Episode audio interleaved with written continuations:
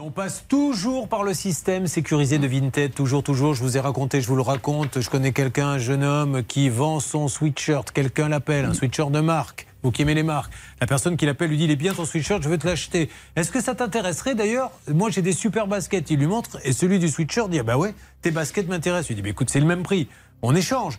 Mais passons pas par Vinted, ils vont prendre des commissions, c'est 200 euros contre 200 euros. On le fait directement. Tu sais quoi, on va faire 1 euro, 1 euro. Comme ça, on paie moins de frais.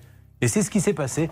Sauf que celui des baskets, il a vraiment envoyé 1 euro. Il n'a jamais envoyé euh, la marchandise. Qu'est-ce que vous voulez faire? Vous pouvez pas vous battre? C'est comme s'il lui avait vendu 1 euro. Donc toujours passer par Vinted.